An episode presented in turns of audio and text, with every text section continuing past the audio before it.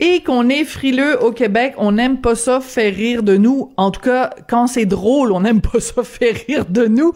Euh, samedi, donc, à l'émission phare Saturday Night Live SNL, il y a eu un sketch sur Montréal, sur le Québec, avec aussi des blagues sur Toronto.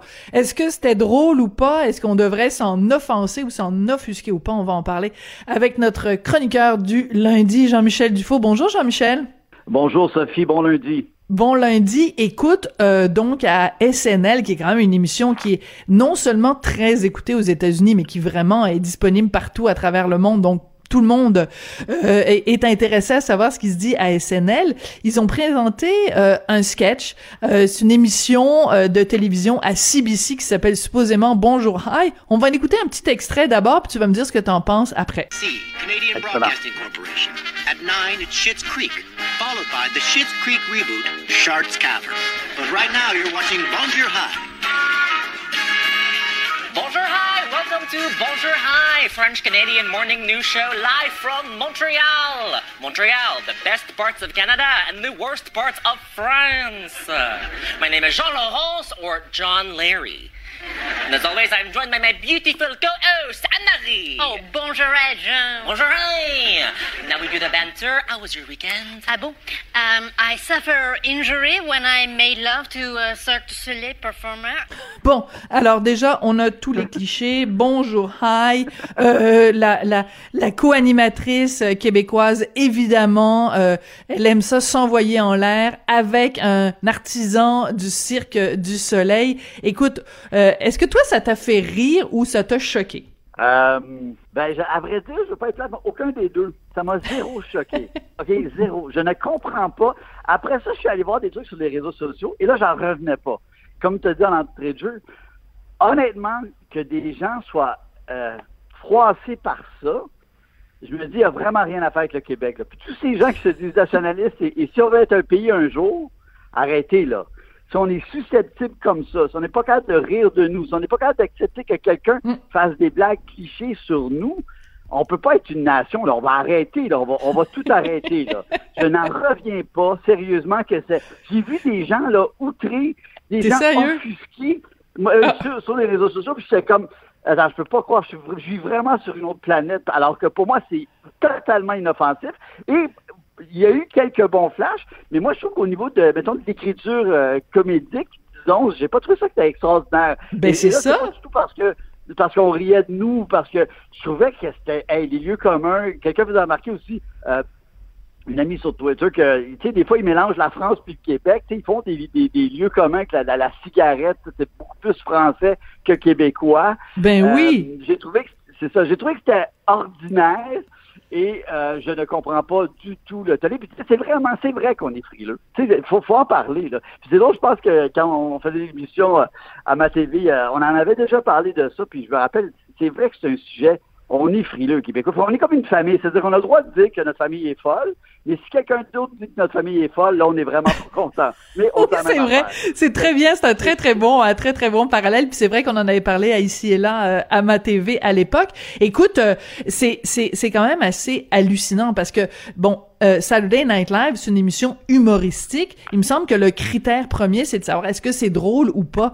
Et écoute, honnêtement, j'ai regardé le sketch, puis je trouve que c'est un des sketchs les plus ratés de Saturday Night Live. Habituellement, il y a toujours des affaires qui me font euh, mourir de rire. Puis là, écoute, honnêtement, la seule ligne que j'ai trouvée à peu près euh, rigolote, c'est quand ils disent The best part of Canada, the worst part of France. Donc la, la meilleure partie du Canada puis la pire partie de la France. Puis c'est drôle parce que tu sais, je veux dire, c'est vrai que on, on, on, par certains côtés, on, on est, on a euh, gardé euh, comme comme très euh, distinctif peut-être les, les aspects les plus pénible de ce que les Américains perçoivent de la France. Mais écoute, euh, moi je trouve qu'en plus, le, je comprends pas qu'il y ait des gens qui soient offusqués de ce sketch-là. D'autant plus que la moitié du sketch, qui dure cinq minutes, c'est pour rire des gens à Toronto qui sont obsédés par Drake. Il y a une fille qui est là avec, des jumelles. Oui, et puis qui, qui dit euh, bon ben euh, j'ai une grosse nouvelle à vous annoncer. Je n'ai pas vu Drake aujourd'hui à Toronto.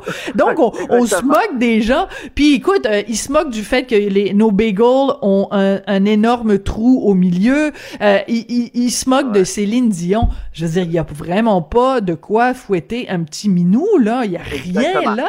Mais, mais, là tu parles du seul truc qui m'a qui m'a froissé parce que je il y a un truc qui m'a pensé, c'est qu'ils ont beau dire qu'on a des trous dans nos bagels. Nous, on fait des bagels. Là-bas, ils font des trucs qui ressemblent à des bagels. comme des pains qui se déguisent en bagels. C'est dégueulasse. je suis vraiment chauvin.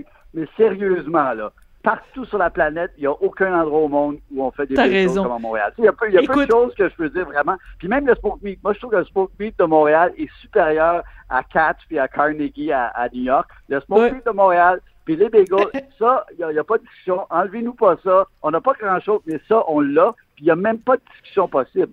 À New York, ce ne sont pas des vrais bagels. Ah non, non, mais ça n'a rien à voir. Écoute, j'ai vécu un an à New York. J'ai fait une maîtrise en journalisme à l'Université Columbia.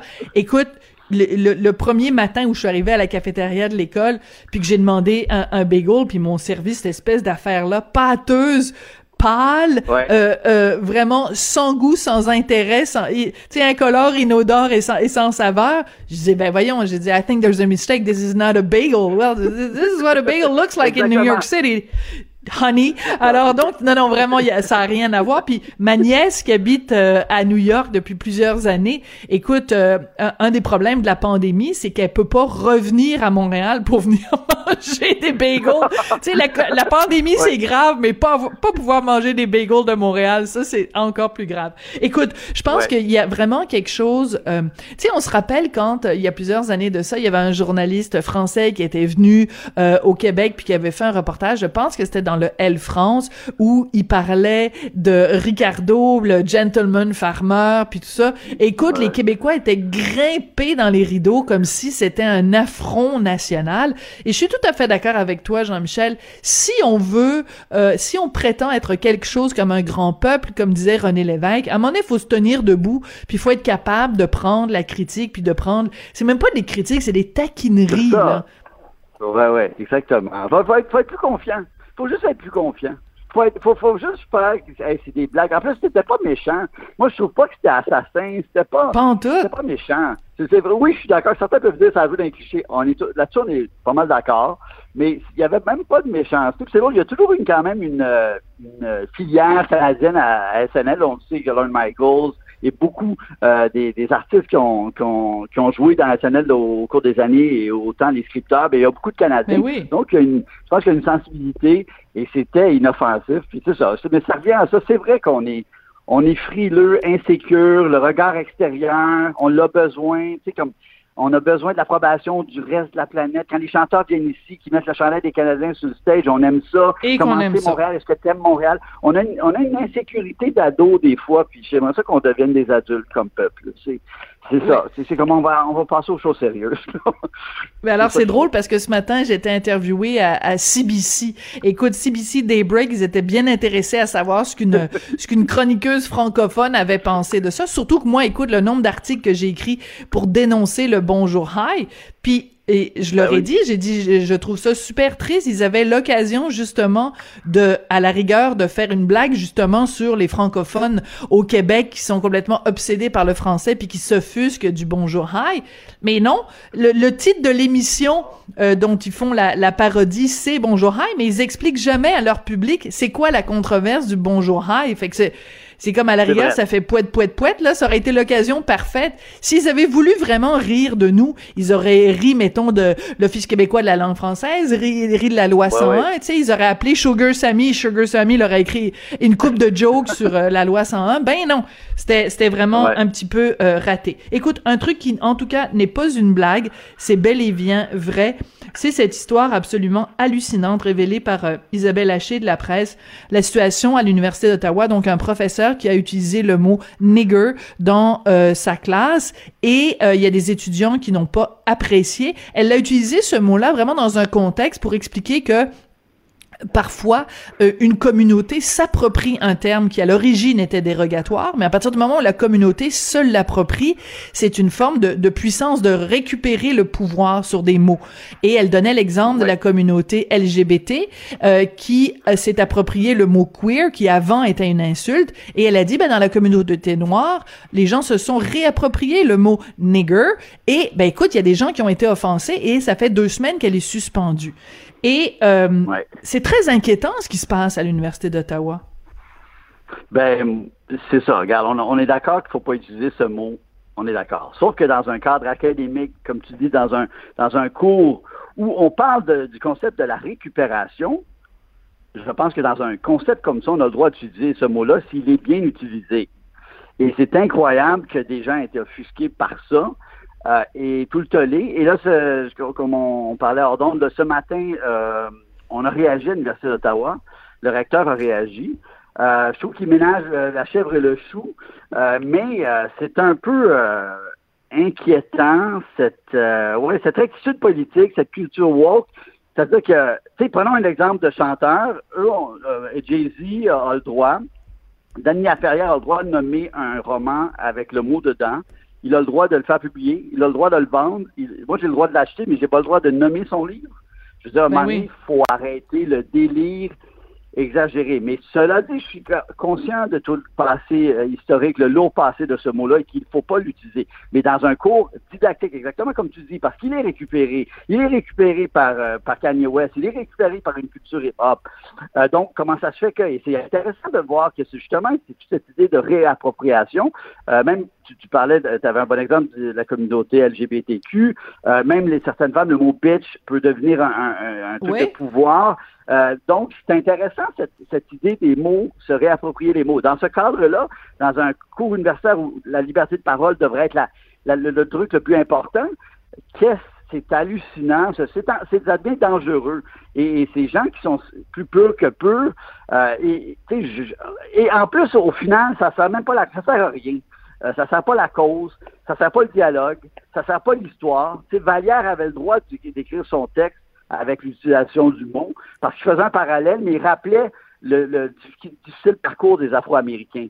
Euh, Yvon Deschamps, dans son fameux sketch, qui ne pourrait, d'ailleurs jamais passer maintenant, N Black, on se rappelle, on l'écoutait au début, puis on disait, ben voyons donc, mais non, il aurait aimé ça être N, et à la fin, il disait, de toute façon, quand on est, on est tous la même couleur, c'est bleu ou violet, là, j'oublie toujours c'est laquelle couleur qu'il disait qu'on sort du ventre de, de, notre mère, on est la même couleur, donc son message était comme, hey, l'âme, puis on est toutes la même couleur. C'est juste, tu sais, fait que son message était positif, son message était tolérant, mais là, on est en train de tout mélanger et parce que quelques personnes sont offusquées. C'est ça. Euh, là, ah non, non, on arrête. Mais... je, oui, je trouve qu'il y, y, a un manque un peu de courage d'appuyer plus cette prof qui, quand même ce matin, on dit qu'on l'appuie, mais oui puis non. Tu sais, c'est ça que je trouve. Ben, écoute, je trouve qu'on dérive un peu là.